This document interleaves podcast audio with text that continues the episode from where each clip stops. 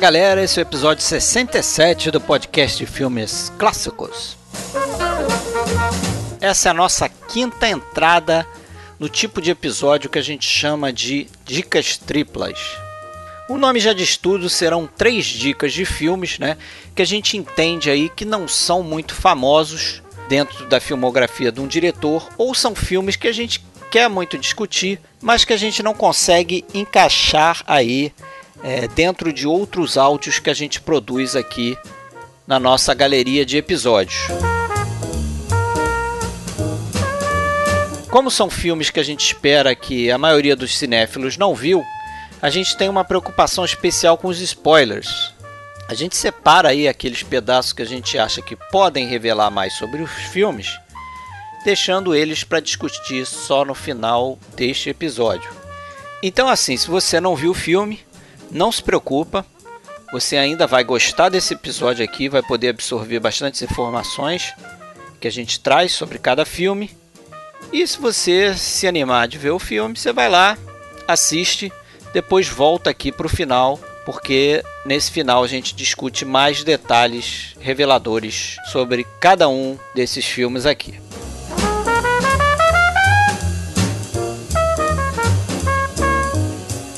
Se você quiser saber mais aqui sobre o que a gente anda postando, né, acesse a nossa página oficial www.filmesclassicos.com.br. Lá você encontra os links para as nossas redes sociais. A gente está no Facebook, no Twitter, também na Filmou. E no Facebook a gente tem um grupo que é podcast Filmes Clássicos.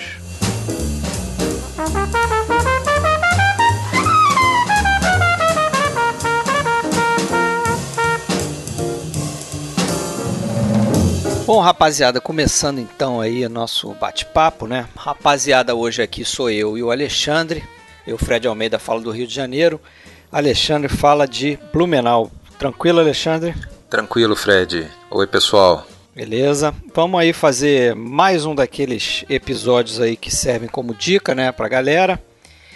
E a gente tenta aqui não dar spoilers, não é isso? A gente deixa os spoilers pro final do episódio então você pode aí até olhar na nossa página lá, que lá vai, se você está preocupado com spoiler, você olha lá na, na, página aqui, onde tem o post desse episódio, lá a gente diz a minutagem onde a gente começa a dar os spoilers aqui dos filmes. Esse é o primeiro, né? É o primeiro desse ano que nós vamos gravar Dicas Triplas, né? Acho Isso que já fizemos quatro. Quatro. Esse é o Dicas Triplas número 5, o primeiro desse ano. Muito bem lembrado. Primeiro de 2017. Mas vamos lá, Alexandre, qual o, o filme aí que você traz aí pra gente? Eu que começo? Você começa. Hoje eu vou, hoje eu vou trazer dois e você vai trazer um, é isso? Isso aí. Então tá bom. Bom, eu vou começar então pela década de 20, um filme alemão um filme de montanha, O Inferno Branco do Pispalu. De Weiss Holy von Pispalu. Eita! A pronúncia, a pronúncia tá, tô arranhando aqui meu alemão de Blumenau, mas pode ser que não seja bem isso. Ah, eu acredito. Filme de, filme de 29, filme dirigido pelo senhor Arnold Funk, em parceria com o G.W. Pabst, né?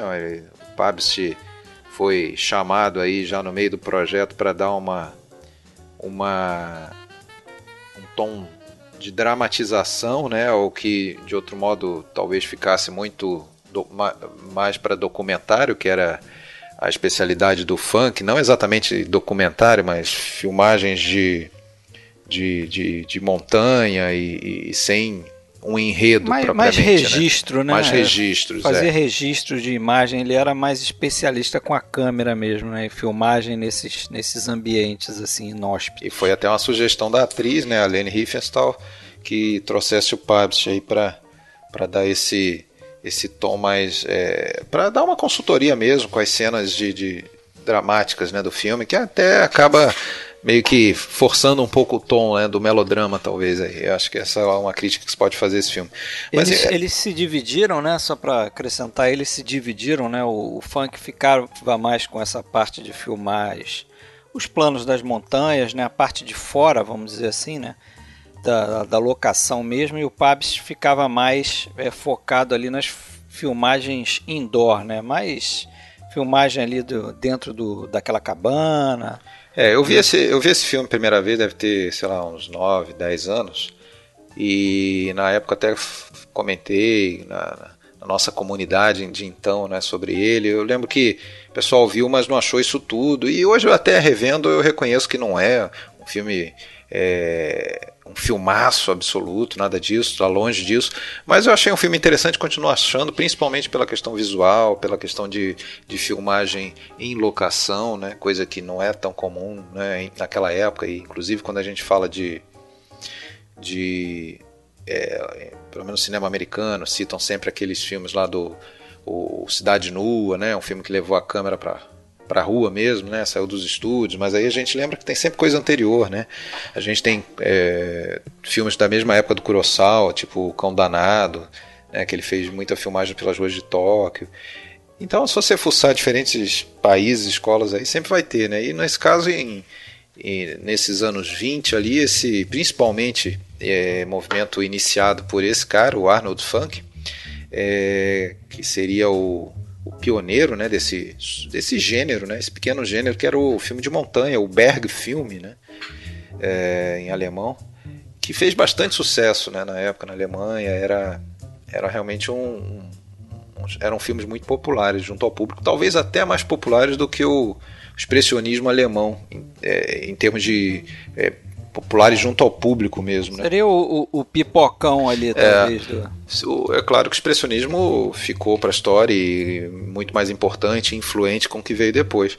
Mas não dá para tirar a importância desse, desse gênero, não, não. O funk, ele fez aí dois outros filmes né, com a Leni Riefenstahl, mais famosos, né, mas acho que fez outros filmes desse subgênero que você acabou de falar aí, né, Berg Filmes. Ele fez aquele SOS Iceberg, né?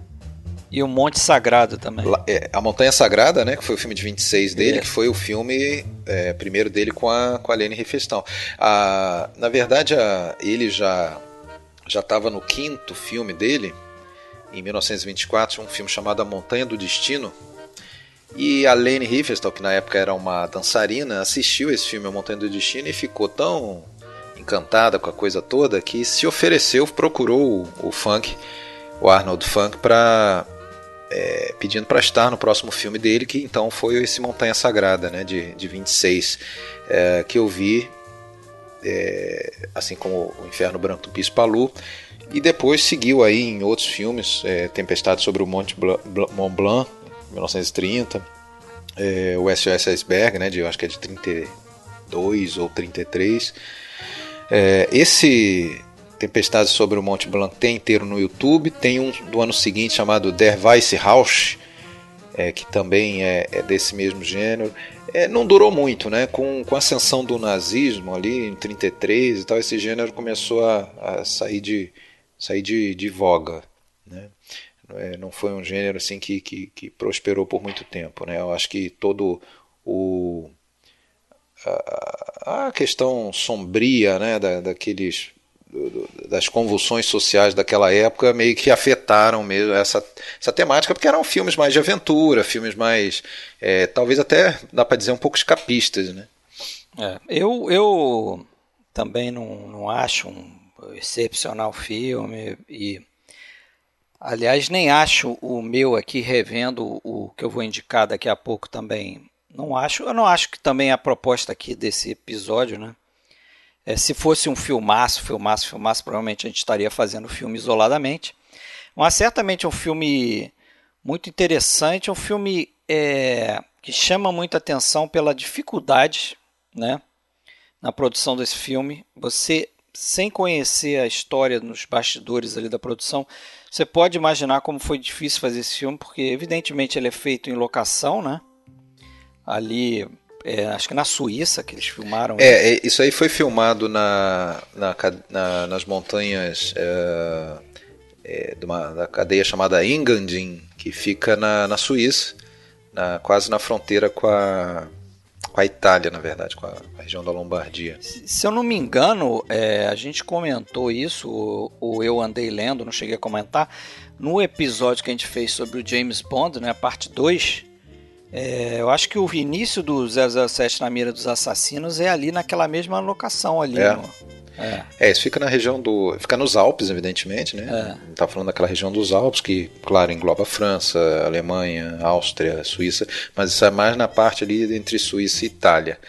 É, foi filmado no início de 29, né?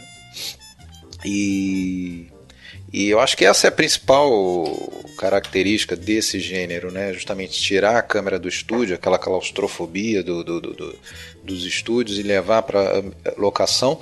O que não quer dizer que todas as cenas de, de montanha, de escalada, sejam realmente na, em situações reais. Isso não era. Os diretores davam uma certa trapaceada nesse sentido. Então, quando Sim. tem planos mais fechados num determinado personagem, na- nos atores principais ali, é, são filmadas em, em lugares mais baixos, em estações de esqui, né, em lugares com as condições mais controladas. E geralmente quando filma lá os picos, aí é com uma teleobjetiva, de longa distância e tudo mais, né? É, mas mesmo assim você tem algumas coisas ali, por exemplo, tem um- uma cena ali em que Da queda, né? é o cara cai com uma ele tá preso por uma corda, mas ele cai, ele vai meio que quicando ali no no gelo ali, aquela aquela queda é real, ele chega a pegar e bater no, numa parede de gelo É, ali, e põe a mão na ver que- cabeça, né? E leva a mão à É. cabeça na mesma hora. E ali eu tenho uma dúvida, cara, porque eu já li que, que os próprios atores se submeteram, mas naquela cena específica eu acho que foi dublê, cara. Não acredito que eles iam botar o. Não, não, não que não que tenha sido o ator mesmo principal, o Gustav Diesel. É, naquele caso ali era o né? outro, né? Era o. O Ern- Ernest Peterson, né? É, exatamente. Mas mesmo assim, pra um dublê ali, o cara caiu de verdade, assim, teve um, Sim.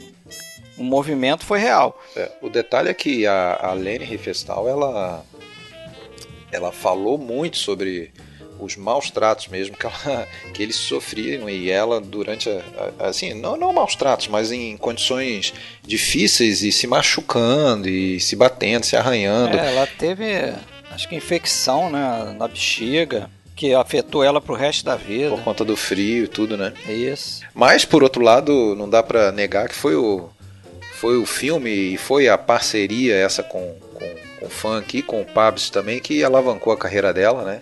Que pouco tempo depois viraria ela própria uma diretora eh, de, de algum de algum relevo, talvez uma das diretoras femininas aí da história do cinema mais conhecidas, eh, especialmente pela, pelo fato não tão é, auspicioso, né, que é da ligação dela com o, o nazismo, com o Hitler, né, acabou se tornando meio que a cineasta oficial do regime lá com, com a, o Triunfo da Vontade, o, Olímpia e tudo mais. E tem muita polêmica. Ela acabou depois do, do- da, da, da Segunda Guerra, ela acabou praticamente no ostracismo. Ela fez só mais um filme e enfim, na verdade ela faleceu com 101 anos, se eu não me engano, e até o final da vida ela estava muito ativa, muito lúcida, inclusive mergulhava, fez um documentário sobre mergulho e tudo mais, mas ela ficou sempre sendo olhada com uma certa um certo ar crítico, né, por conta dessa tanto é que ela nunca mais dirigiu depois desse, desse filme que não foi tão famoso de 54, foi o único filme que ela dirigiu depois da guerra, eu acho. Só voltou a fazer esse documentário nos anos 2000 já pouco antes de morrer. E ela, ela sempre negou que ela tivesse é, é, é, essa, é, apoiasse né, a, a, o nazismo ou, aquilo tudo, aquela velha desculpa né, de muita gente que bom, você vai sendo levado, você está no meio da coisa, você não percebe e eu até, até uma certa medida eu meio que acredito nisso, né? Acredito que ela amava filmar e queria filmar. O que caiu que dependendo das condições é, ordenassem a ela ou pedissem para ela filmar ela filmava. Tanto é que o Olímpia né independente de você é, é, ver o que está sendo retratado né que são é, um filme que acabou servindo como propaganda do, do, nazismo é um filmaço né? Não sei se você concorda mas você... eu acho que muita coisa muita coisa que, que passou a ser padrão aí em transmissões esportivas até hoje, de Olimpíada e tudo mais, como por exemplo aqueles trilhos do lado da pista de corrida em que a, a, a câmera acompanha né, os atletas, é, coisas desse tipo, aquilo ali é sensacional e foi tudo né, oriundo aí da, da, da, da, da ideia dela, né? Da visão dela, né? É. Agora, essa, ainda nesse tema aí de, do nazismo, né? É, tinha um ator judeu nesse filme aqui, você viu, viu essa história? Sim, sim. Chamado Kurt Gerholm. Esse cara tinha uma cena num, num bar ali, né? E parece que essa cena existiu, foi feita pro filme, uhum. estava dentro do filme. E quando os nazistas é, começaram a subir ao poder, começaram a, a, olhar esses filmes com mais atenção, né? E acabaram editando e montando, né? Tirando a cena, na verdade. É, em 33 eles lançaram uma outra versão sem as cenas com esse ator, sem né? a cena com esse cara. E esse cara acabou morrendo em Auschwitz. Em Auschwitz, é, em 44. É. E teve depois uma outra versão ainda em 35 é, com alguma com, com falas em alemão, uma versão mais curta, 90 minutos só. E, e o pessoal botou diálogos. É, botou filme. diálogos e tal, e eu acho que fica bem pior. Né? A gente até eu acho que não falou que é um filme mudo ainda. Isso. Né? E e assim, e foi um, e foi um ano. É, ainda era uma, uma, época de transição, né? Lembrando que é, nesse momento ali, final dos anos 20, o cinema alemão estava bombando, né? Com a, a UFA principalmente, né? O grande estúdio. A gente recentemente Sim. falou dos filmes do Murnau, tinha os filmes do Fritz Lang também, né? Então, se você pega 26, por exemplo, é o ano estavam sendo feitos Fausto, é, Metrópolis, o Montanha Sagrada, né, do, do, do, funk. do Arnold Funk. E eu comentei que aí a Leni passou a dirigir, na verdade, ela, o primeiro dela foi A Luz Azul, né, de, de 32. É um filme foi interessante também, né? É um filme interessante. Bom, nesse filme tem também o Gustav, Gustav Dissel, né, que é um ator é, carimbado, figurinha carimbada ainda em muitos filmes alemães dessa época, né? Até ele é mais lembrado por filmes com o Pabst, como os dois filmes que o Pabst fez em seguida, que são até mais conhecidos, é Diário de uma Garota Perdida e A isso. Caixa de Pandora. Ele está no Testamento do Dr. Mabuse também, do Fritz Lang. Também, isso.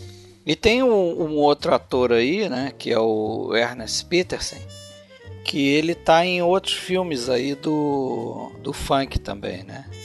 Ele tá nesse Montanha Sagrada aí. É ele que faz um par com a Leni Riefenstahl. Uhum. Né? Enquanto que o Diesel faz um par romântico com a Leni Riefenstahl no SOS Iceberg. Eu não vi esses filmes, acho que você chegou a ver, né? O SOS Iceberg eu vi, já tem bastante tempo. É, do, dos Berg filmes eu vi a, a, a Montanha Sagrada, Luz Azul, o Pispalu e o SS Iceberg. Eu acho que só esses quatro. Não lembro se eu vi mais algum.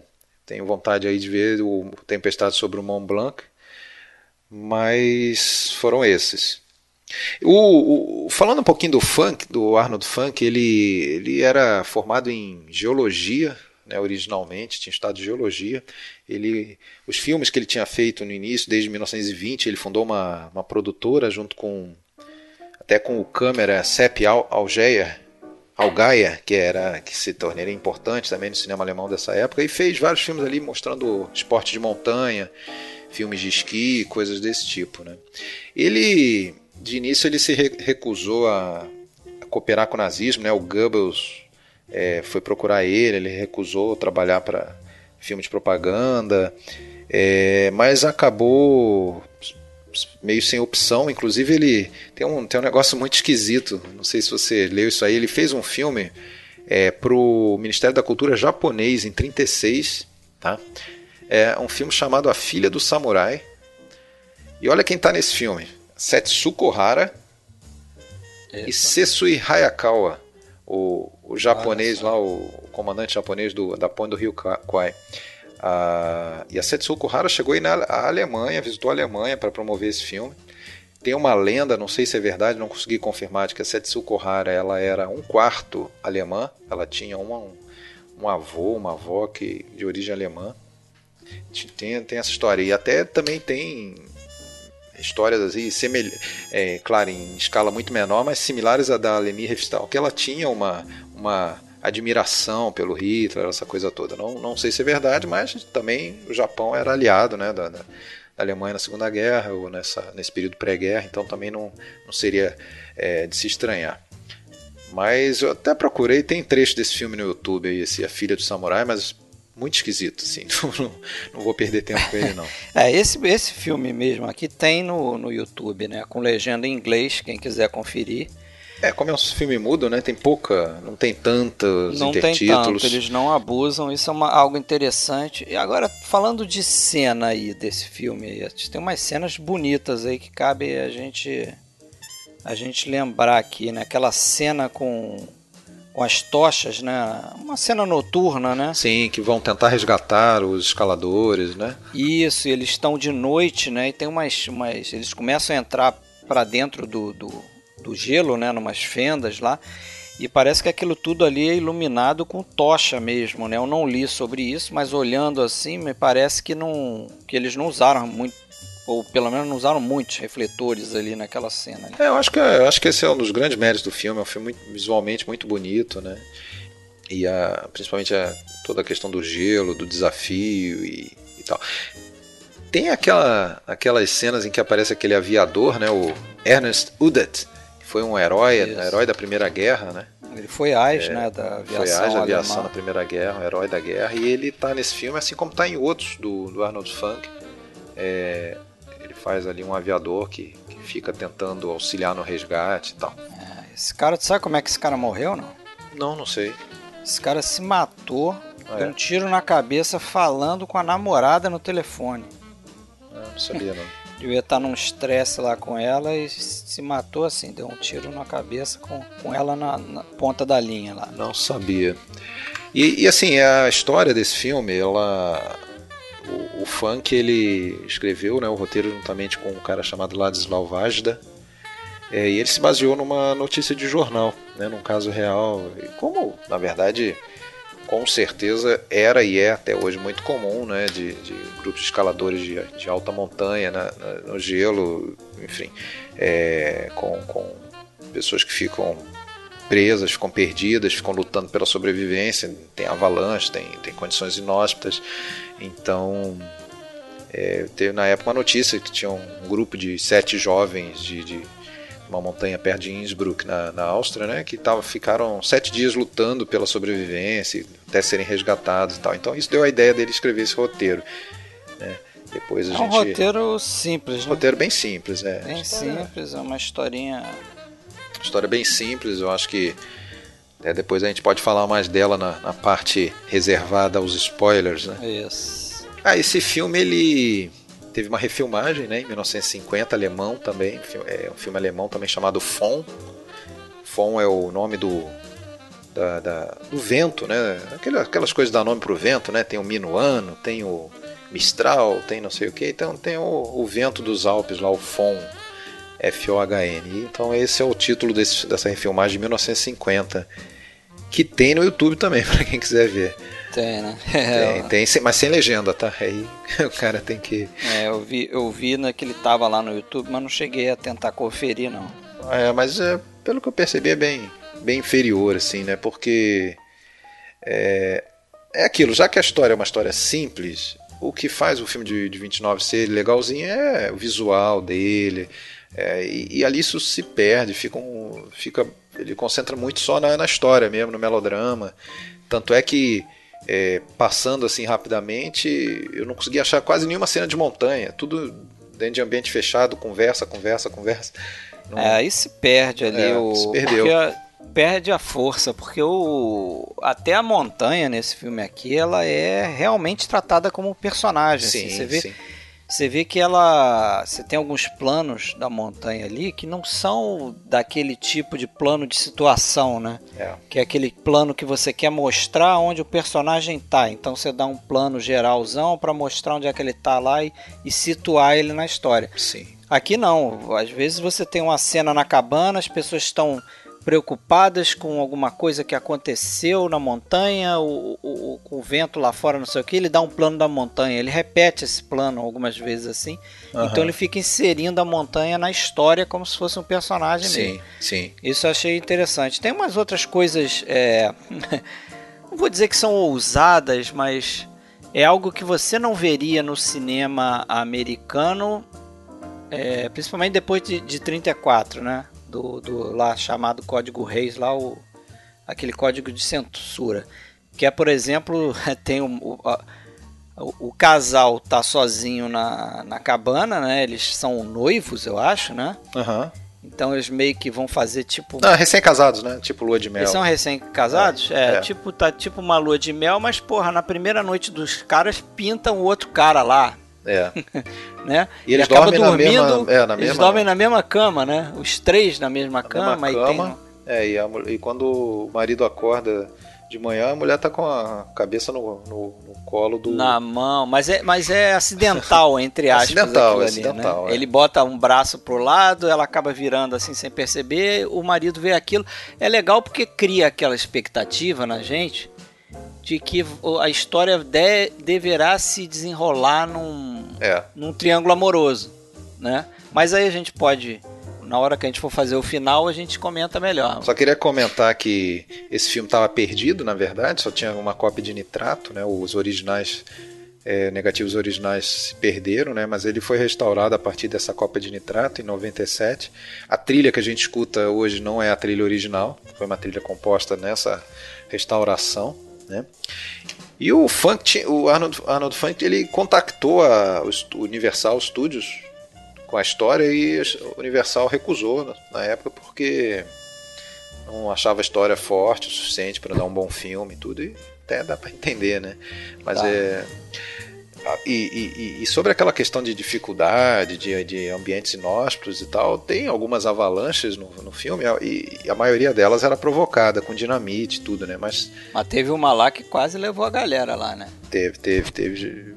Mas teve uma que foi real mesmo, aconteceu e eles conseguiram filmar e tudo, e meio que correndo risco, sabe? Porque como não era é, controlada né, ou programada, pegou todo mundo meio de surpresa e deu, quase deu um problema, né?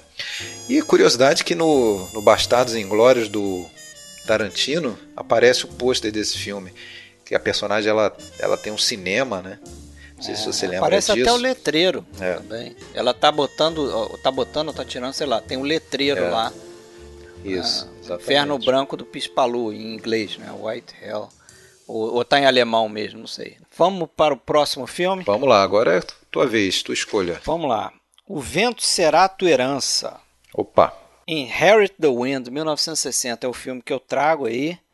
É um filme americano, né? A gente falou aqui de um filme alemão.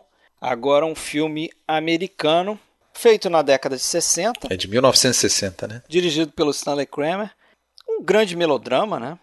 Ali ó, tem alguns momentos ali que talvez é, já esteja um pouco datado e tal, né? Tem um, um pedaço ali que não que eu não gosto muito, mas eu acho o filme como um todo bastante interessante por principalmente por duas questões, né?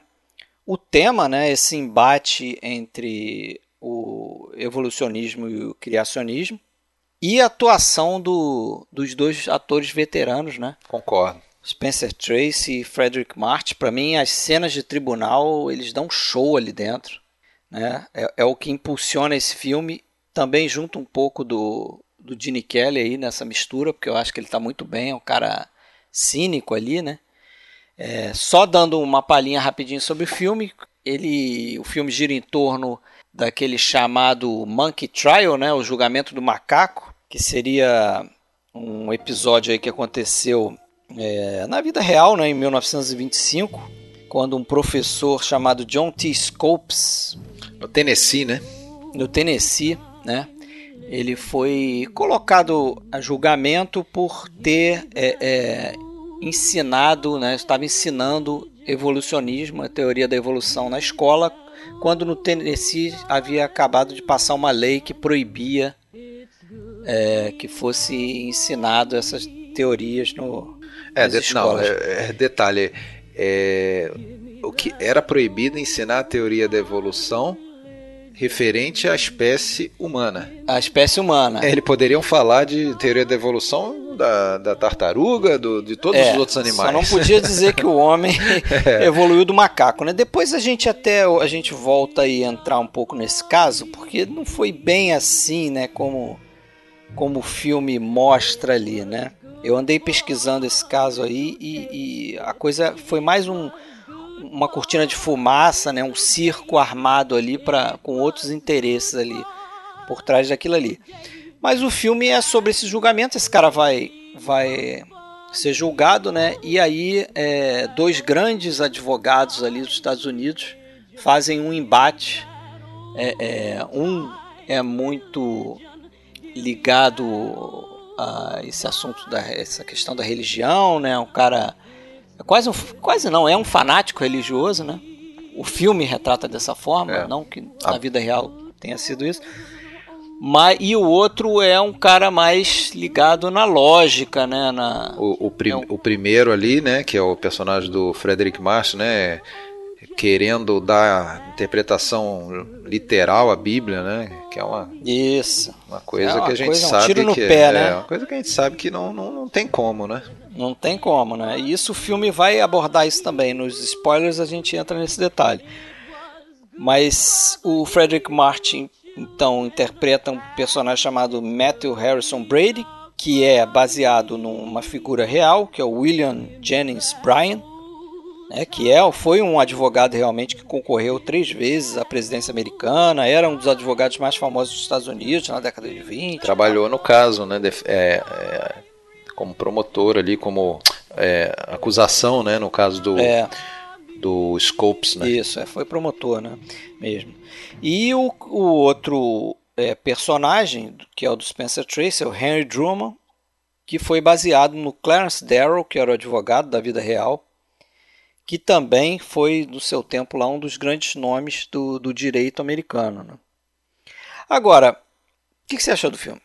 É, eu gosto do filme. Eu gosto do filme, é, mesmo sabendo que ele não é 100% fiel à história real.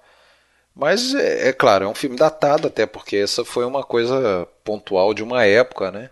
De um, e de um lugar, né? Uma cidadezinha do interior dos Estados Unidos, ou seja, com a questão religiosa muito forte, né? Da comunidade. E estou falando do filme, né? Eu sei que na história real não foi, não foi exatamente isso, né? Foram até isso. meio aproveitadores, né? E tal. Mas uh, é, é, eu gosto, eu acho que o filme tem um tom de humor muito, muito presente. Tem. É, o que, é, o que até e, é, ajuda um pouco a, a, a, tirar um pouco essa coisa de, do, do, datado, né? Eu não sei, eu acho que. E vira um filme de tribunal ali a partir de. Mas um filme de tribunal diferente, né? Em que a gente, na verdade, não chega em nenhum momento a a, a, temer pelo, pelo cara, pelo réu, né? Assim, o que, que pode acontecer é. com ele, né? É, não, não vai ser morto, não vai ser condenado à morte, não vai ser enforcado, não vai ser preso. A pior coisa que ele poderia acontecer era perder o, a função de professor e tudo. É, o filme, eu acho até que o filme, é, inteligentemente, como eu vou colocar, ele não, ele não é fiel à história como aconteceu. Ele deixou a coisa leve. Ele né? deixou a coisa leve, mas, mas se a gente é, analisar assim, o personagem do Gene Kelly, que para mim é, é o jornalista ali, né? Que para mim ele não, ele é o cara ali que menos leva a sério tudo aquilo, né? Tanto é que ele é cínico, ele é às vezes desrespeitoso, ele é irônico em todos os momentos. Eu acho que esse personagem dele acaba é, é, trazendo a ideia do que deve ter sido mesmo esse julgamento e essa história toda na vida real. Por que, que eu digo isso? Porque pesquisando essa história do julgamento do macaco, eu li que isso foi criado é, é, por, pela, pela comunidade ali de, acho que é Dayton, É, é Dayton ou Drayton, né? Não... Dayton ou Drayton, agora é. eu não sei. Não, é Dayton, lá do Dayton. Tennessee, Dayton, Dayton né? Isso. Lá, lá no Tennessee. No filme é, parece... no filme é Hillsborough, né? No Hillsborough, mudaram, né? Mudaram os nomes dos é. personagens e tudo também. Mas parece que isso foi concebido para atrair publicidade para a cidade. Eles, eles viram, né, com essa lei é, é, sendo colocada ali no, no estado do Tennessee, eles viram essa oportunidade de, ao mesmo tempo, questionar essa lei e criar esse, esse grande evento, né, que eles tinham certeza que atraía a atenção da, do país como um todo. E isso realmente aconteceu. Né? É, inclusive, o cara que foi, esse professor que foi colocado ao julgamento, o John T. Scopes, ele teria aceitado ser julgado. Né? Teria sido uma coisa combinada. Ó, você vai dizer que ele mesmo depois disse que não, nem, nem se lembra se chegou a, a, a dar a teoria da evolução e tudo na, na, na, escola, entendeu? Ele era um professor de matemática, acho que ele, ele deu aula de biologia um dia lá, porque ele estava como suplente do, professor, do outro professor e tal. Só que ele aceitou ser aí o bode expiatório nessa história toda, né? Já tinha meio que uma noção de que isso não ia dar em nada, né? O julgamento real, depois a gente fala o que aconteceu no final do filme, mas o julgamento real é, é, ele chegou a ser condenado a pagar uma multa irrisória e logo depois isso foi desfeito pelo juiz por uma, um detalhe técnico lá, um problema técnico que acabou nem ele pagando multa nenhuma, né? Que coisa. Então, assim, o filme ele não é totalmente fiel a essa história, mas eu acho que o personagem do Gene Kelly é, é, mostra que, porra, aquilo ali é um circo mesmo, né? Aquilo ali não tem sentido nenhum, aquela coisa. O Hornback. Hornback, esse o personagem dele. O John T. Scopes é feito pelo Dirk York, né? Que era lá o marido da feiticeira, é, não sei não, se você lembra. É, claro, porra, é impossível olhar pro Dick York e não lembrar da feiticeira, né? Foi um, dois, né? Teve um outro ator depois um, que fez, ou antes, não lembro, mas que era o Dick Sargent. É, mas, é verdade. É, Dick também, mas enfim, o, o rosto desse Dick York é muito mais conhecido. É. Agora, o filme é uma adaptação de uma peça que tem o mesmo nome, de dois caras chamados Jeremy Lawrence e Robert Edwin Lee, né, que foram caras famosos nos Estados Unidos, escreviam muitas peças para o rádio, né? Uma peça que fez sucesso na Broadway, né, em 55. Fez. A história, o caso foi de, da década de 20, né? Isso, o, 1925. Monk, Monk Trial, né? O Monk Trial mesmo foi 25. Mas aí a peça é de 55, né? E, e na peça teve o Paul Mooney fazendo o papel do Drummond. O Paul Mooney, o Scarface, nosso é.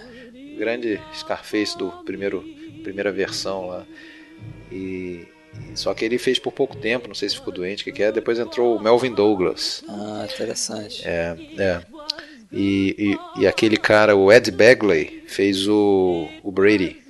Ed Bagley, se não me engano, é um cara que tá no Doze Homens, mano. Tá, tá. Ele é o cara. O velho chatão lá. O velho o que... chatão, racista, né? Racista, Preconceituoso é. e tal. É. Mas o Jeremy Lawrence, um dos escritores aí dessa peça, ele falou que quando ele escreveu a peça, a intenção dele era utilizar essa história para fazer uma crítica e um ataque mesmo né, àquele período que a gente conhece como macartismo né, nos Estados Unidos, que foi aquela caça às bruxas, né, liderada aí pelo, pelo aquele senador americano Joseph McCarthy. ameaça contra a ameaça vermelha. Isso, eles, eles é, faziam, eles processavam, né, pessoas, artistas e tal, profissionais de Hollywood que, que eram acusados de traição, de apoiar comunista, essas coisas, né?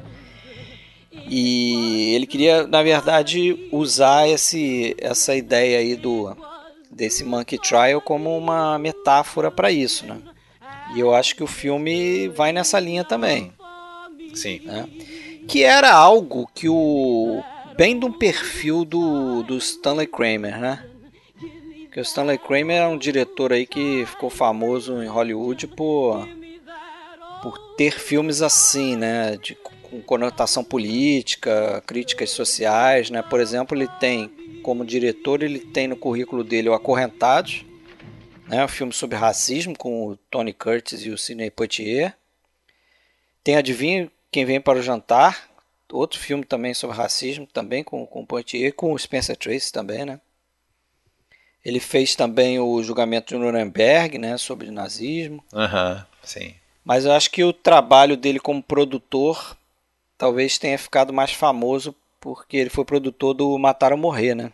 Pois é, é, aliás, é uma coisa que eu queria comentar. A abertura desse filme me lembra bastante Matar ou Morrer, não te lembra, não? A abertura, como é que é? A abertura, que, que eles estão. Três personagens ah, sim, se, sim, encont sim, se encontram no meio da rua para ir para a sala de aula e eles estão ali olhando o relógio. Tá rolando aquela música, né? É, aquela música. A meio... capela, né? É, é, é, mas uma coisa como se fosse ter um duelo, eles estão se encontrando, olhando o relógio, tensos. Isso. Parece cena de faroeste mesmo, lembra bastante Matar ou Morrer, aquela cena de inicial também, que aparece muitos relógios, aquela coisa toda. E é curioso, né? Me chamou a atenção isso aí. É verdade. Vamos falar um pouquinho dos atores, então? Bora. Que eu acho que é um dos pontos né, que você ressaltou e eu concordo com você, né? Pô, a gente tem ali, na verdade, dois bi-oscarizados, né? Spencer Tracy, inclusive, acho que duas vezes seguidas, né? Dois anos seguidos ele ganhou o melhor ator. E foi indicado nove vezes, né? Na vida, inclusive por esse filme, né? É, grandes atores ali, né? É. E o Spencer e o Frederick Marsh também ganhou duas vezes. Uma delas por O Médico e o Monstro, né? A primeira versão de 31. E curiosamente o Spencer Tracy é o, faz o mesmo papel no, na versão de 10 anos depois, de 41, do Médico e o Monstro, né? Tem essa curiosidade, né? Temos os dois Médico e Monstro aí no, no, fi, no Juntos, filme. né? Embate de, é. de, de Dr. Jekyll e Mr. Hyde ali, né? E, mas eu acho aí, você falou dos atores, a gente tem que falar mesmo, pô, eu acho, voltando nisso, as atuações sensacionais ali, cara. É, o Frederick March é o talvez ali o mais ajudado pela maquiagem, né? Ele tá tá bem diferente, botaram uma careca nele, ele tem todo um trejeito ali, né? Ele fica bufando assim, ele. É, né? ele faz um negócio com a boca ali, ele parece que vai ter um ataque cardíaco a qualquer momento, né? É. o Spencer Tracy faz um, um, papel muito equilibrado, né? Ele assim de, de, pessoa equilibrada, né? Um cara que como geralmente ele faz, né? exatamente né? o que eu ia falar, como geralmente ele faz, né? Ele é perfeito para esse tipo de papel. É, ele é um cara que tá passando por situações tensas e tá meio que mostrando uma calma. É, pode reparar, cara, a maioria dos filmes, até um é. filme um pouquinho anterior desse que eu, que eu, que eu acho bem um filme bem família e já vi algumas vezes é o, o Velho e o Mar. Sim. E ele faz aquele pescador, né, o, o como é que é o Santiago, o pescador lá do Hemingway, né, que porra, o cara passa um aperto, mas parece que tá sempre tranquilo, né? Tipo, é um cara que aceita o destino, assim, com, com uma certa. Um uma, meio que se conforma com, com a sua sorte. É. E ele, ele. Outro personagem desse tipo também, que ele é um cara tranquilo, que chega numa cidade e é um cara que sempre usa lógica para resolver a situação, isso aqui, é naquele filme chamado Conspiração do Silêncio. Não sei se você viu esse ah, filme. Sei. Eu sei qual que é, o Black Bad Day, é Black Rock, Isso, né? é outro filme. Mas eu não vi não. Eu sei qual que é, mas não vi. Filme interessante também, caberia jogar no Dicas Triplas aí. Opa, então vou ver. Agora o, o Spencer Tracy, ele perdeu o Oscar de melhor ator pro Burt Lancaster. Elmer Gantry, né? Elmer Gantry, curiosamente também... Entre Deus e o pecado, eu acho. Né? né? Isso, tipo... isso é engraçado, né? Irônico essa situação, porque Nesse filme aqui ele tem embate com um fanático religioso. É. E no Oscar ele perde para um ator interpretando cara, um é. fanático religioso também no Entre Deus e Pecado, né? O Elmer Gantry aí que você falou. É, um charlatão, né? Um charlatão, um aproveitador ali, mas também meio fanático, meio... Uhum. Né? E esse filme foi indicado a melhor roteiro, fotografia em preto e branco e montagem também. E o Frederick March ganhou o Urso de Prata no, no Festival de Berlim. É, é interessante o, o Gene Kelly foi o primeiro a ser convidado pelo Kramer e ele, ele recusou e então ele já tinha na, na, na a ideia de, de, de, ter o Tracy e o Marsh nos outros papéis, mas ele não tinha sequer entrado em contato com eles ainda. E aí depois ele voltou no Gene Kelly e falou: Não, você tem certeza você não quer? Você vai poder contracenar com dois né, grandíssimos atores, Spencer Tracy e Frederick Marsh. E o Gene Kelly aceitou. Só que ele aceitou. Né, o Kramer falou isso meio na jogando verde, porque ele ainda não, não tinha o Tracy e o, e o Marsh, né? Mas o Gene Kelly ele é mais um exemplo, né, de que o geralmente jornalista nesses filmes é, é, é sempre um cara cínico, né? Você lembra do jornalista lá do Kirk Douglas em Montanha, A Montanha dos Sete Abus. Agora que a gente reviu recentemente os jornalistas aí do Kurosawa, é. o Homem Mal Dorme Bem, são aqueles caras que parece que estão com uma visão é, mais despida de, de é, de mentiras, assim, né? Que tem uma visão mais crua das coisas, sem tanta ilusão, sem tanta é. compaixão também, é, que, que, que, fala as verdades, né? Doa a quem doer. Curioso isso, né? É.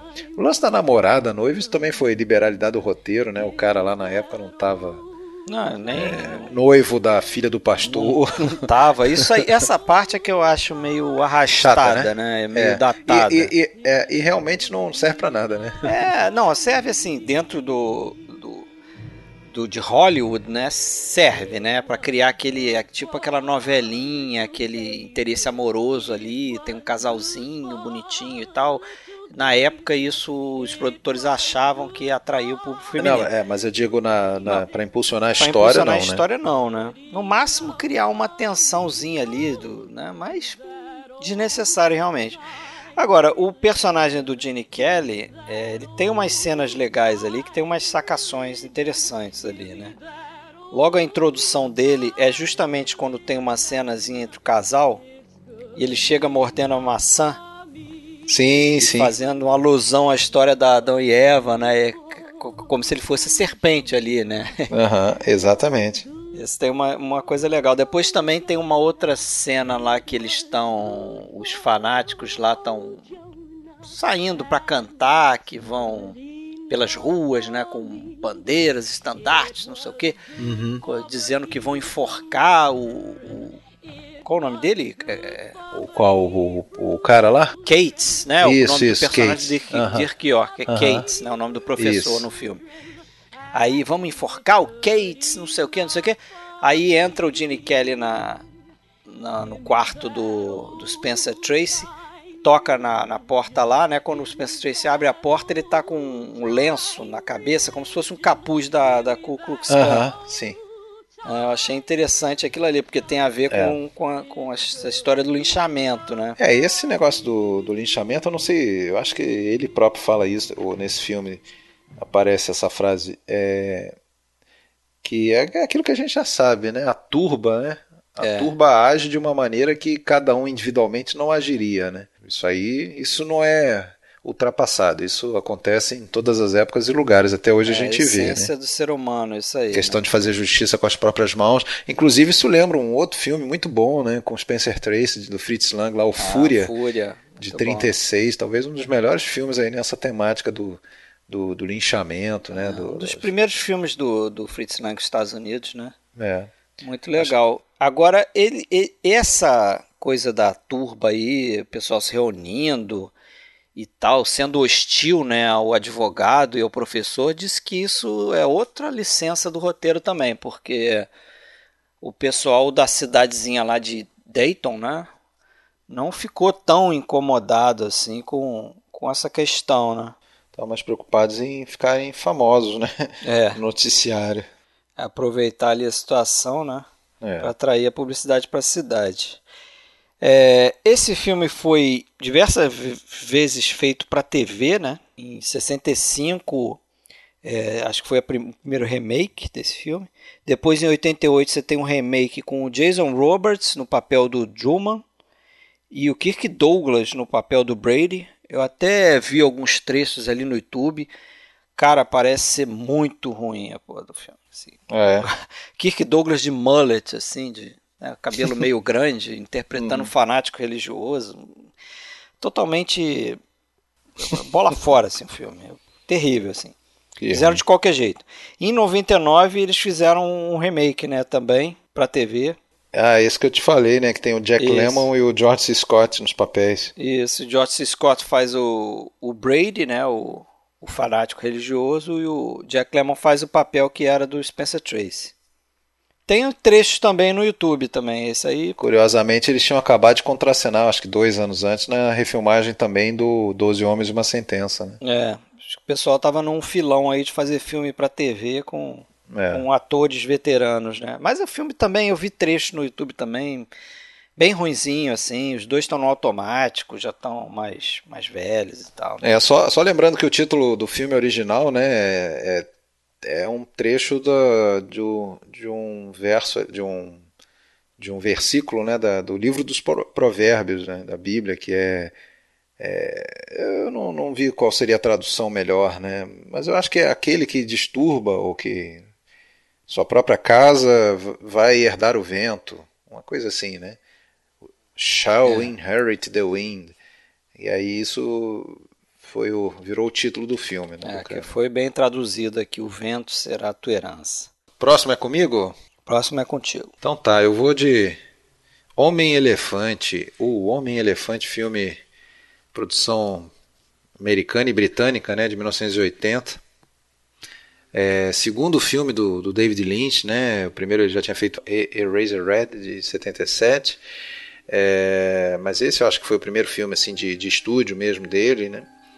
É, e conta, né, a história da, daquele um pedaço da história daquele cara, né, chamado Joseph Carey Merrick, teve o nome mudado na, na, no livro que originou o filme, né, em que se baseou, foi o livro escrito pelo médico, né, o Frederick Travers, Travis, é, não se sabe muito bem porquê, ele mudou o nome do, do, do paciente dele, né, do, do, do, do Homem-Elefante para John Merrick, né, e o filme segue a linha do, do livro, então o, o filme chama de John Merrick, né, que foi um, uma figura famosa né, na, na, na Londres aí do, do final do século XIX, né? ainda o, final da, da era vitoriana. Né? E eu acho que isso está impregnado no filme, né? Esse, esse, ar vitoriano, aquela coisa da, da, da Londres é, em processo de industrialização das fábricas, condições ruins, né? gente na, excluída, aquela coisa toda. Né? E, e freak show, aquele climão assim. Né? E eu acho que isso está na base desse filme, que também que também, tal como o que a gente falou antes, é um, é um filme que. um roteiro que tomou muitas liberdades em relação à história real. Não foi dessa forma né, a, vida do, do, do Homem-Elefante. Né? Que, mas na verdade o cara existiu mesmo e era altamente deformado por uma por causas que nunca ficaram 100% definidas, né? Qual, qual era a condição dele? Tem, tem hipóteses, né?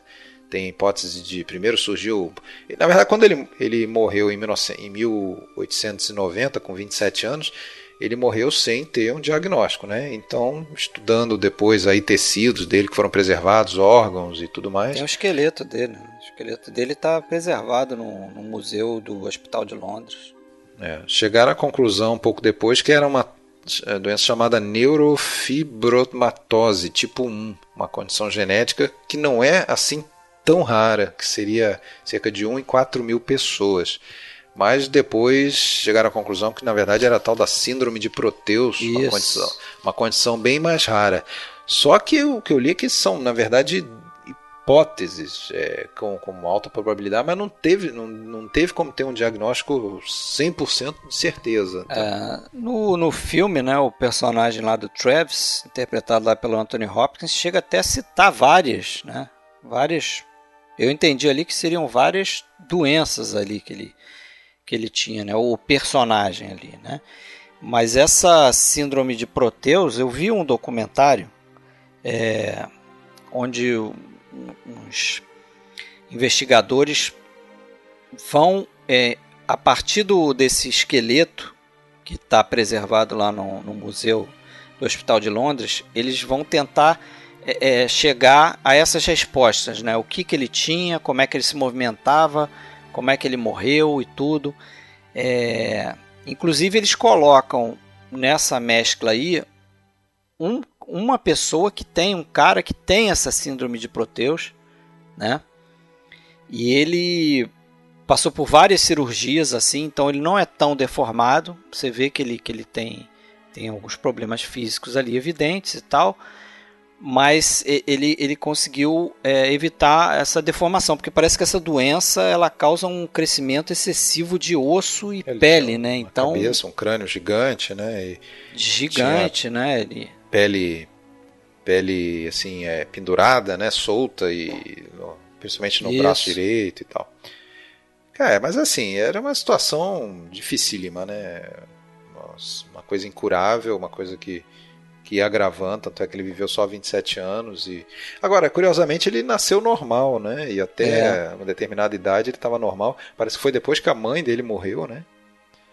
Que que ele começou a desenvolver essa doença. Mas eu acho que essa doença se desenvolve assim também. Esse outro cara é do tempo presente que tem essa doença, ele também começou a, a ter essa coisa, acho que com 3, 4 anos, assim. Então, Nossa. Nossa, normal. E É agora, sinistro o negócio. na, na- agora, na história real, o, O Merrick. o Merrick, ele, por livre e espontânea vontade, ele foi trabalhar em freak show, né? Quer dizer, isso na verdade a gente não vê, né? A história do, no, no, no filme já começa ele trabalhando em freak show. Isso. né? A gente não vê como isso aconteceu, mas ele ele era um cara que chegou até a estudar e tudo mais, né? E- mas ele, sabendo que não teria nenhuma condição de, de sustento? O que, que esse cara ia trabalhar, né?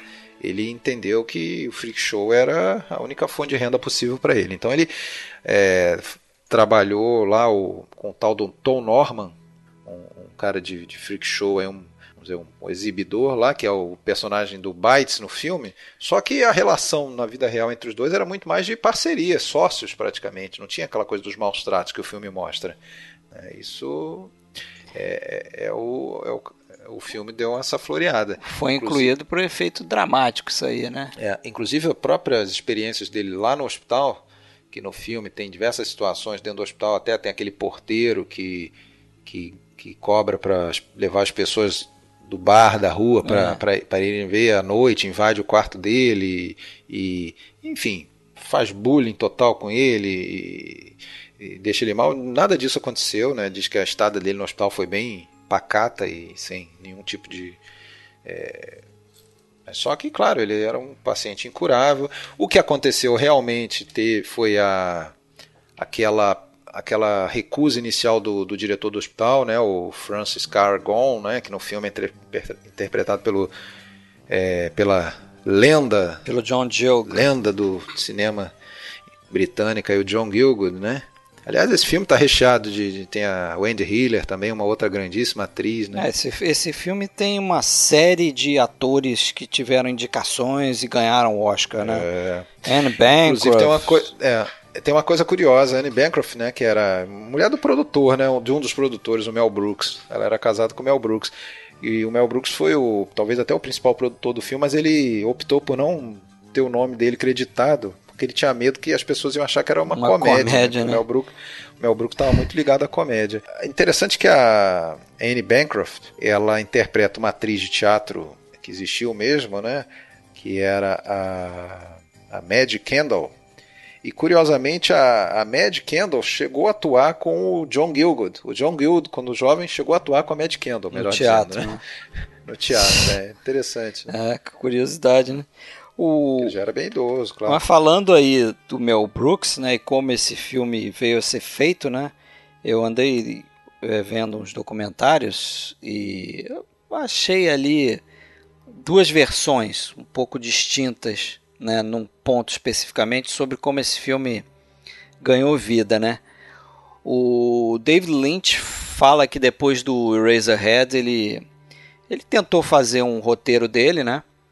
E não conseguiu produzir esse filme, então chegou num ponto ali que ele falou, pô, tem que filmar alguma coisa, não, não consigo emplacar esse roteiro. Aí um cara chamado Stuart Kornfeld é, se apresentou para ele, né, disse que tinha gostado do Eraserhead, não sei o que, eles ficaram amigos e tal, e num determinado momento lá o Lynch teria chegado para ele e falado, cara, eu preciso dirigir alguma coisa, será que você tem roteiro aí, o que, que você tem nas mãos aí que eu possa fazer? Aí esse cara falou, pô, eu tenho quatro roteiros aqui que eu posso, a gente pode tentar produzir. Vamos nos encontrar para discutir esses roteiros. Aí foram lá para um, um restaurante lá e o cara falou, ó, o primeiro roteiro é esse aqui, chama-se O Homem Elefante. Aí diz o David Lynch que foi tipo uma bomba explodindo na cabeça dele, né? Falou, porra, é esse. Só pelo nome, né? O David Lynch tinha essa coisa de, pelo nome das coisas. Você vê a entrevista dele, ele diz que o Estrada Perdida, que é um filme dele também, que eu gosto, é, que em inglês chama Lost Highway. Ele fez os, começou a ter ideia para o roteiro do Estrada Perdida só por, por essas duas palavras, Lost Highway. Ele achava aquilo interessante, começou a desenvolver o roteiro dali. Mas então, o, o, o David Lynch falou: pô, quero fazer esse roteiro aí para esse cara. E esse cara, Stuart Kornfeld, ele trabalhava com o Mel Brooks, era empregado lá do Mel Brooks, que o Mel Brooks tinha acabado de criar um, uma produtora dele para fazer uns filmes, chamada Brook Films. É... E um outro, um outro produtor que também trabalhava com Brooks teria o direito sobre esse roteiro, né? Na verdade, o Kornfeld ofereceu para o David Lynch, mas quem tinha os direitos, quem tinha comprado era o tal do Jonathan Sanger. Esse roteiro era de dois caras chamados Christopher DeVore e Eric Bergen e, e, tinha sido inspirado no livro aí que você já falou do Frederick Treves. É, não cheguei a citar o título, né? O Homem Elefante e Outras Reminiscências, né? Um, um, livro que o Treves escreveu em 1923, ou seja, já mais de 30 anos depois da morte do, do, do Merrick. É, mas quando o roteiro chegou lá pro Mel Brooks, ele falou: pô, beleza, vamos produzir. Esse vai ser o primeiro filme que eu vou produzir. Aí tava né, todo mundo ali meio que dentro da, da, da, jogada ali, um ia produzir, os roteiristas, não sei o que, e o Mel Brooks teria chegado e falado assim, porra, mas quem é esse tal de David Lynch que vai dirigir o filme? Quem é esse cara? Não conheço. Aí o, o Kornfeld teria é, é, agendado ali uma sessão, eles alugaram lá o, uma sala de cinema na, na 20th Century Fox lá para passar o Eraserhead pro Mel Brooks. Né? Eles chegaram a cogitar o Terence Malick, você leu isso? Não, não li. É, chegou a ser cogitado o Terence Malick, que recusou. É, teria dado um é. filme bem maior, provavelmente. e mais lento. Mais lento, mais contemplativo e tal. Mas aí o, eles foram assistir o filme do David Lynch. O David Lynch diz que ficou cagado lá fora, do, né, não entrou na sala de projeção, ficou lá do lado de fora esperando. E quando terminou, aí o Mel Brooks abriu a porta assim de forma espalhafatosa e saiu com os braços abertos para cima dele, deu um abraço nele e falou assim para ele: "Você é maluco. Eu te amo e vamos fazer esse filme junto." É a história que o David legal. Lynch conta, né? Já o, o, o, esse Jonathan Sanger conta um pouquinho diferente, diz que ele levou o roteiro pro Mel Brooks e ele, o Sanger conhecia o David Lynch, já tinha encontrado com ele, tinha gostado do Razorhead e o Mel Brooks gostou do David Lynch de cara, assim, não, achou ele um, um diretor interessante, uma pessoa interessante, né? Eu gosto do David Lynch, eu te confesso que eu faria filmografia dele aqui. Podemos pensar para o futuro. Agora, eu tenho que ver muita coisa, eu vi poucos David Lynch, mas é, é um filme que meio que destoa um pouco, né, do, do, do, do, do que seria hoje imaginado como filmes do David Lynch, né? Sim, sim. É um filme, é um ponto fora da curva. É, talvez é um filme que até em algum momento ali seja um pouco sentimentalista demais, piegas demais, não sei. É, é... O David Lynch ele tem um pouco disso, entendeu? De, de, de gostar de uma coisa mais melosa, assim, mas também tem o que tem, o que ele é mais associado, que é o que você está falando aí, que é essa questão do sonho, né? Sonho e tal. Apesar de que aqui tem três ceninhas de sonho. É, tem sim, tem no início, no fim, no né? No início, né? Que aparece a mãe e tudo mais. Aparece né? a mãe, a gente não entende direito no início, é. né? Agora, uh, também dizem que esse tom mais sentimentalista veio da, da, da, da, da base, né? Que foi a, o livro do, das memórias do Frederick Travis, personagem do Hopkins, né? Que dizem que ele realmente gostava de dar uma uma floreada na, na, na história. né? e, e, na verdade, teve um outro livro em que foi pescado alguma coisa para esse roteiro, que foi um livro de 71, escrito por um tal de Ashley Montagu. É, sei. chamado Homem Elefante, um estudo da dignidade humana. Não foi apenas no livro do, do não, médico, não. Foram nesses dois livros. É. Mas o Lynch ele queria Parece que ele queria trazer para fazer o Homem-Elefante aquele ator que fez o, o, o Eraser Red lá, que era o Jack Nancy. Sei. Jack Nancy. E não deu certo, sei lá porquê, então. É, daí acabou indo para o John Hurt, que aliás recentemente falecido, né? Faleceu no início desse ano, agora de 2017. Ué. John Hurt, grande perda, um grandíssimo ator. E o John Hurt ele passou um aperto, né, para fazer esse filme, porque eram cerca de 7, 8 horas de maquiagem, né, para botar toda aquela aquela cara de um homem elefante nele e duas horas depois para remover, né?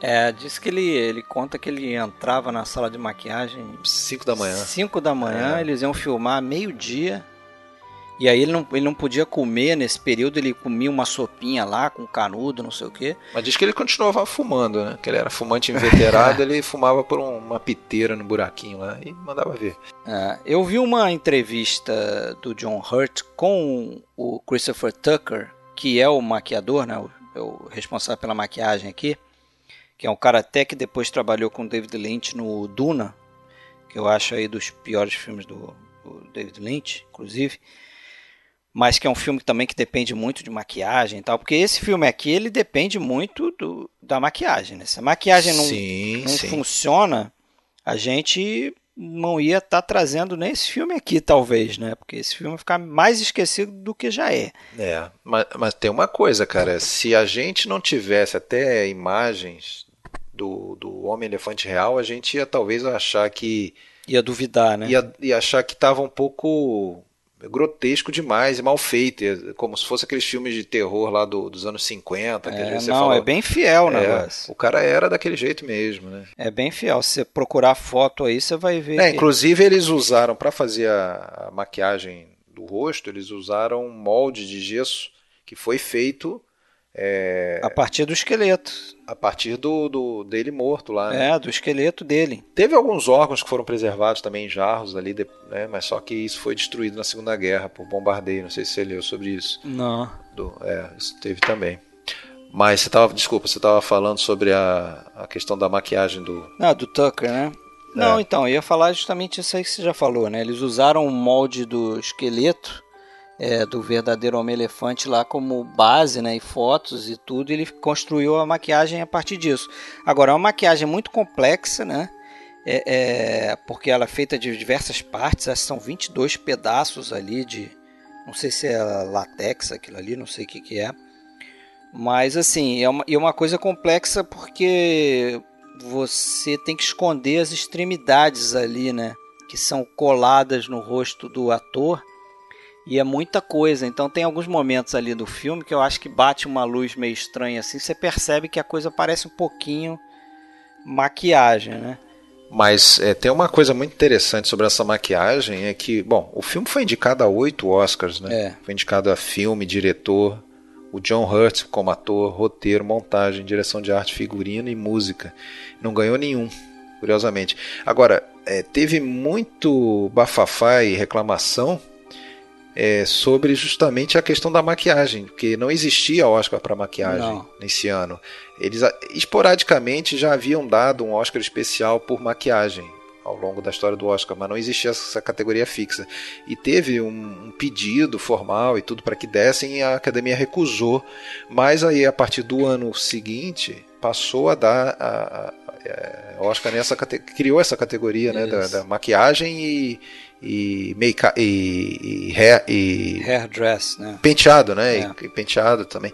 Então passou a existir em função da- do buchicho desse filme aí, né? Que talvez fosse um filme é, imbatível nesse quesito. é. Se tivesse essa categoria, teria É. ganho esse Oscar. E o primeiro a ganhar nesse ano seguinte foi o Lobisomem Americano em Londres, né? Aquele filme É. de terror. Mas, mas ganhou o BAFTA, né? Esse, ganhou três BAFTAs. Ganhou, ganhou os, É. os três BAFTAs, né?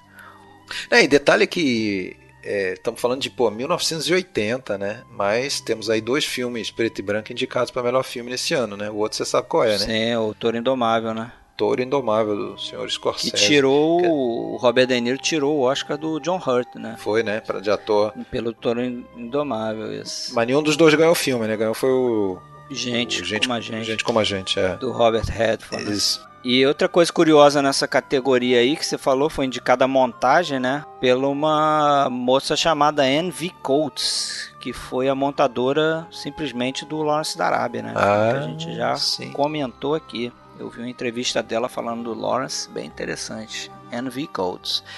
Agora, um- o, o, o, o fotógrafo desse filme não foi indicado, né? O pessoal estranhou isso também, o Fred Francis, que era um cara já veterano já tinha ganho o Oscar em 61 por Filhos e Amantes e depois ele voltou a ganhar um Oscar, né? Depois desse filme aqui, na década de 90 ele ganhou por aquele filme do com Denzel Washington, né? O Tempo de Glória.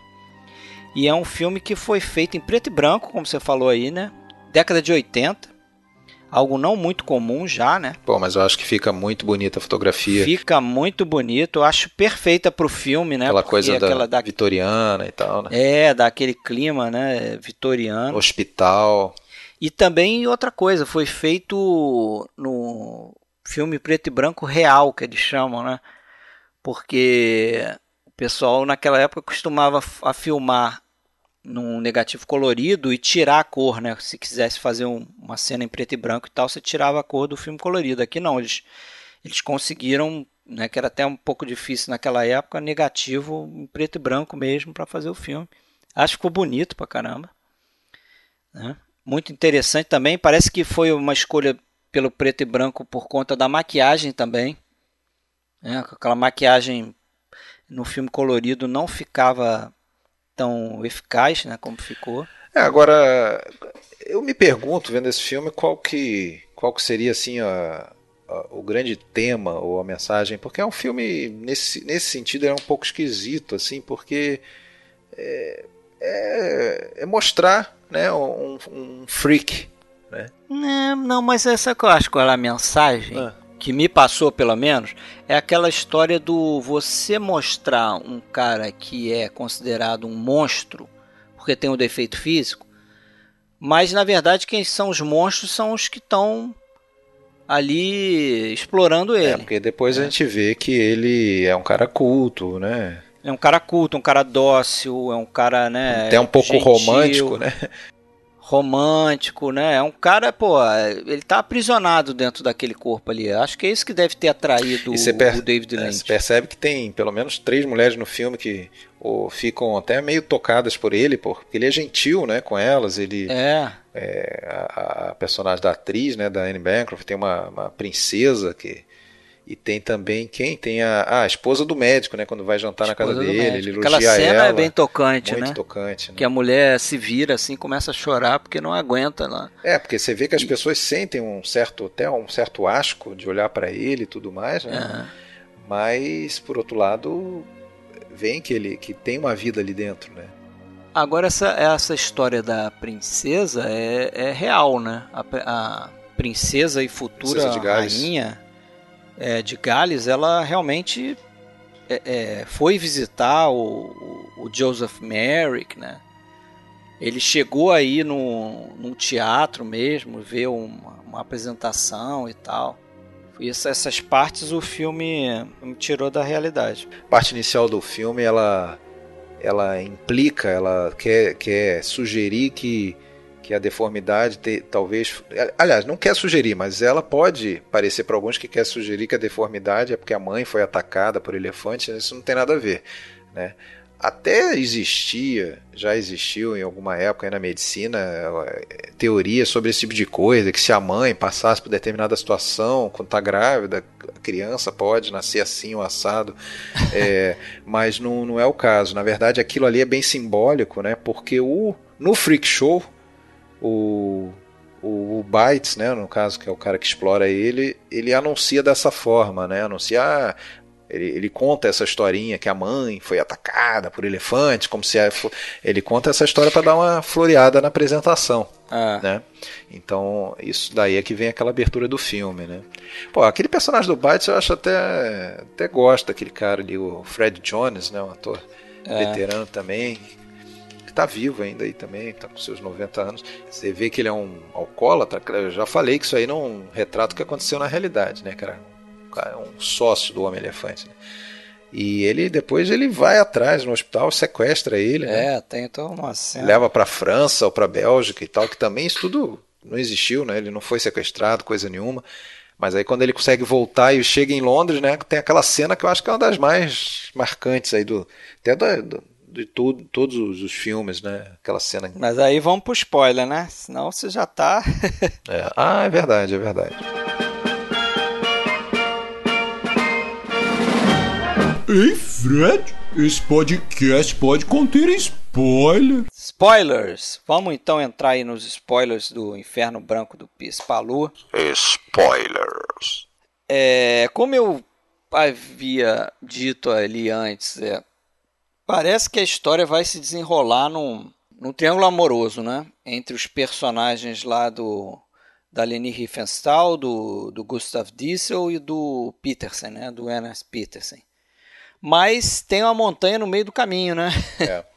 Bom, se, se você já viu o filme há mais tempo e não está afim de rever, ou se você não viu, mas mesmo assim não vai escutar os spoilers, não, não pretende ver, só contar né, que o Gustavo Diesel é um escalador, é o Johannes, Dr. Johannes Kraft, é um escalador experiente que anos atrás, acho que quatro anos antes do tempo presente do filme, ele, aliás, começa o filme mostrando essa situação anterior, ele estava em lua de mel com a namorada e o guia, né? Isso. E acaba tendo uma avalanche e a, e a namorada, a, a, a, noiva, a esposa, né, recém-casados, ela cai numa, numa greta, numa fenda daquelas e não morre de imediato. chegam a escutar gritos e tudo, mas ele não consegue é, resgatá-la, né? Até porque a corda que ele tem lá não é de comprimento suficiente e tal. Enfim, realmente acaba que ela, ela morre, o corpo não é recuperado e ele, só que ele fica meio pancada, né? Ele fica é, vagando pela montanha a partir daí não volta para a sociedade, né? Ele passa é. a ser até chamado o fantasma da montanha, ele é visto vagando, sem rumo. Não sei se em busca do corpo dela ou simplesmente, sei lá. Acho que é nessa linha aí. Ele nessa linha. fica tentando encontrar o, o corpo dela, né? É.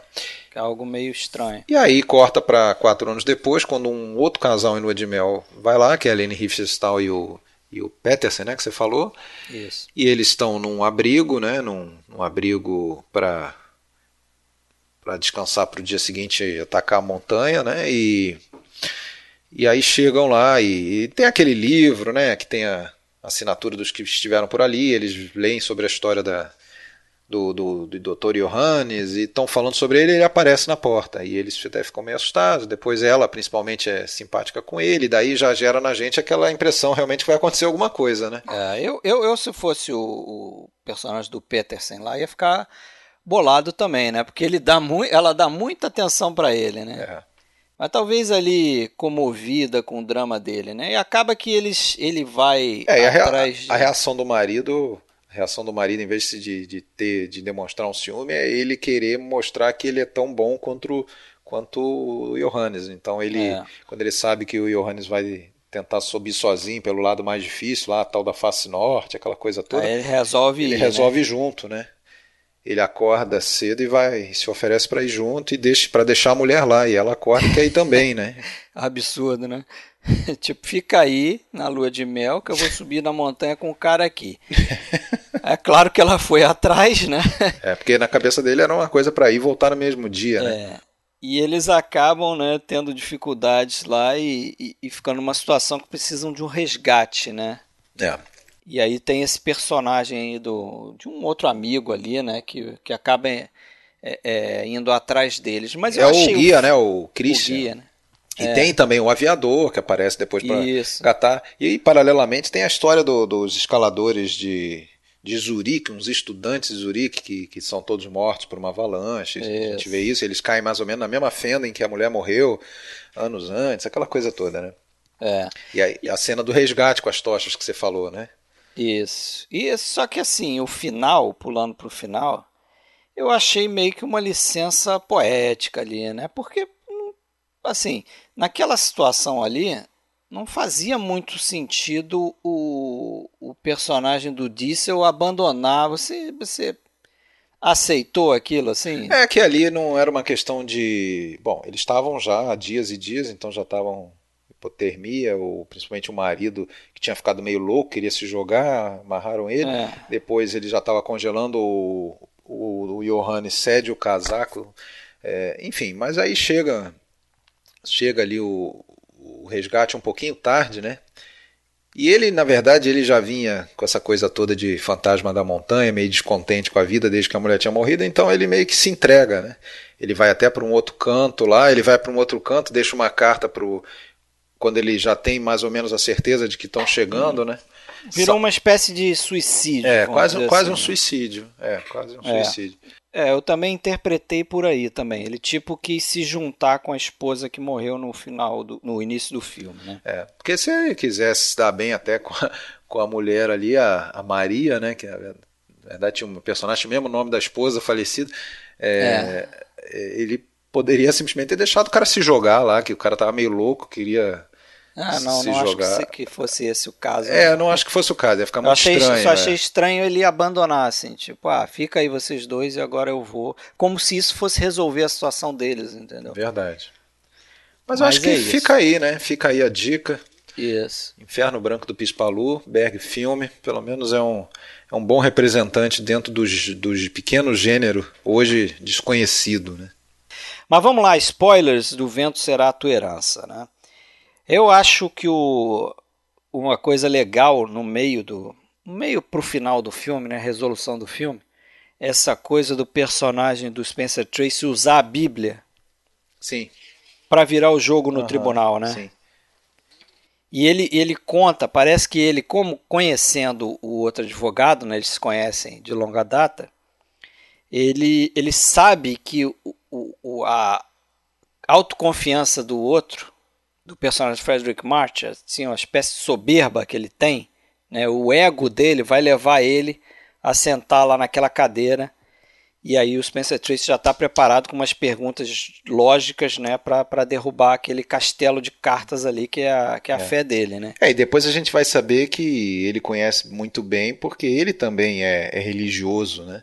Ele também dá valor à Bíblia, não é que ele rejeita a Bíblia, mas ele tem uma visão é, mais evoluída, né? No sentido de que tem muito simbolismo ali, né? Que não é para, só que ele não deixa isso transparecer. Só eu acho que na cena final é que ele é que é o eu não lembro se é o personagem do Gene Kelly. Não, é ele que pega a Bíblia.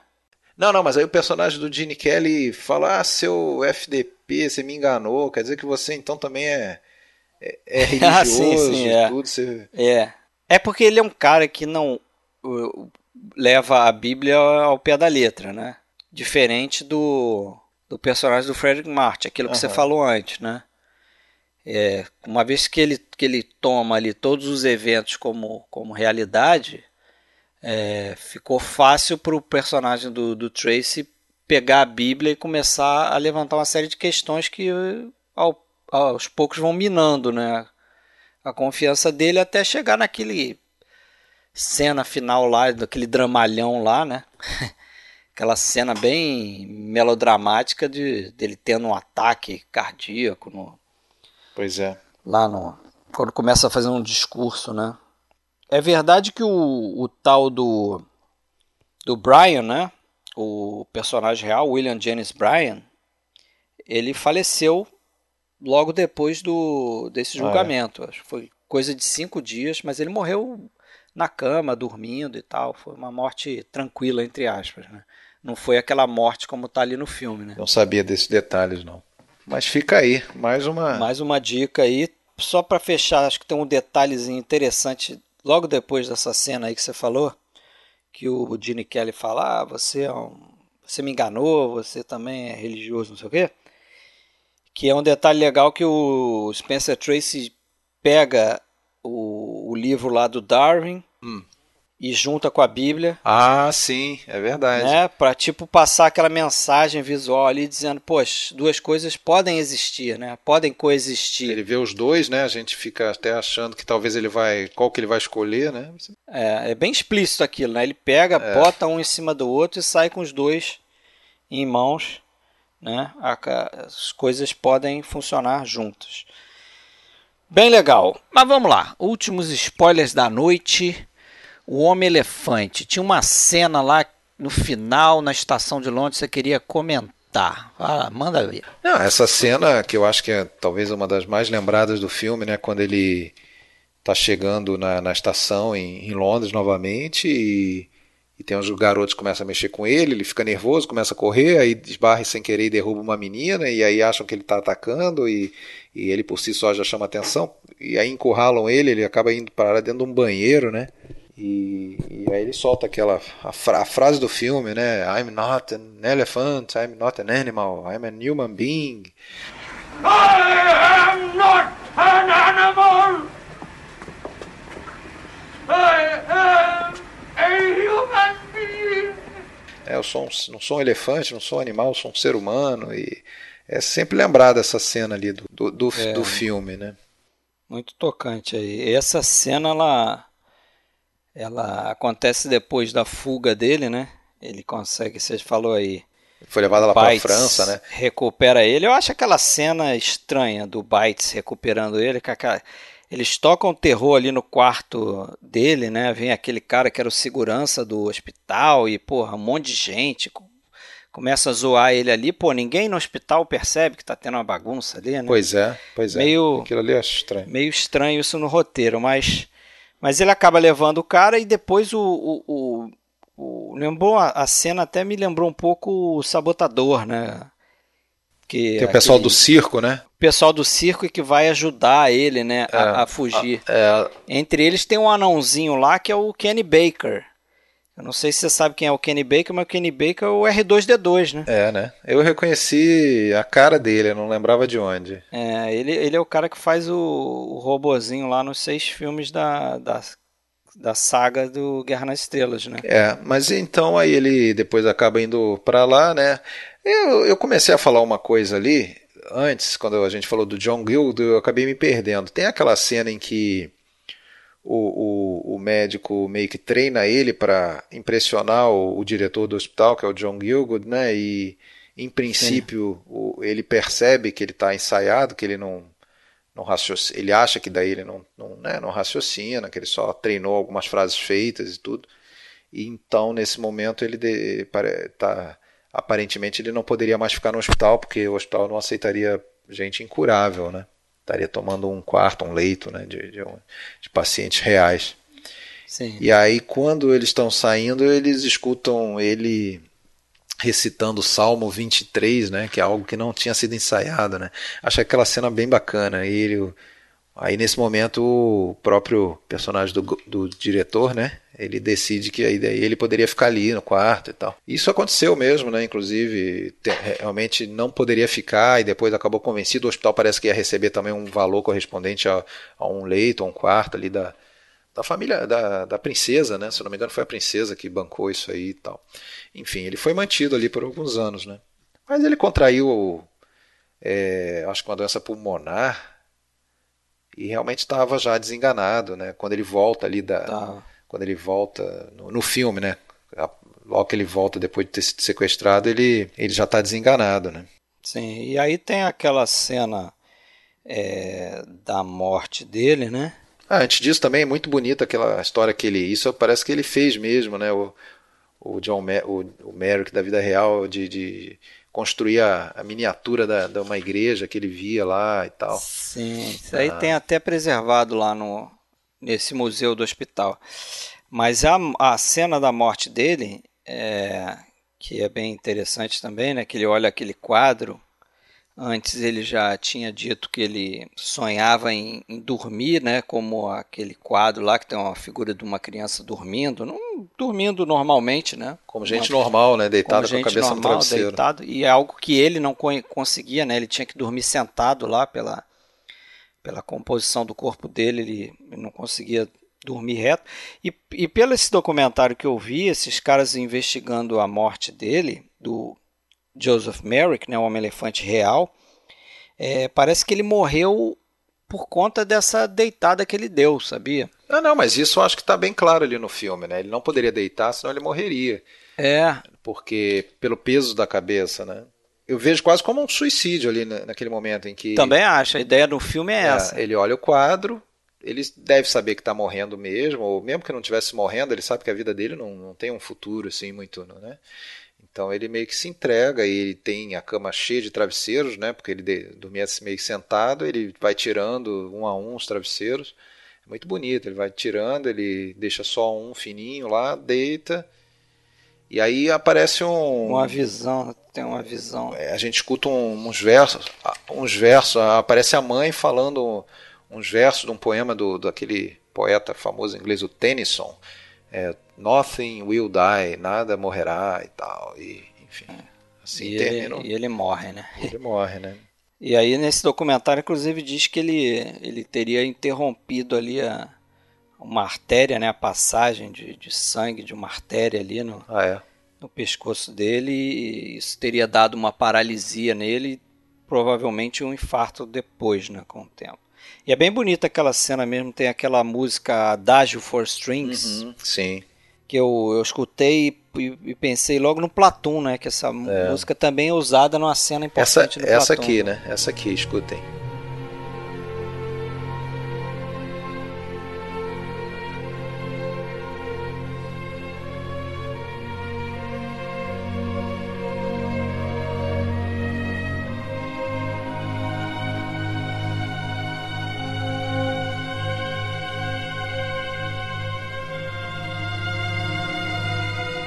Isso, é aí. Acabaram de escutar. Agora, o Travis, né, o médico, de certa forma, ele não é melhor ou menos explorador do que o Bites, né, no filme. Explora de uma maneira diferente, né, mas ele também acaba ficando famosinho como médico. Ele usa a história do Homem-Elefante para É. ficar meio famoso, né? Porque ele próprio já fala de início, né, que não tem cura, né? Então, só Não. quer meio que se promover.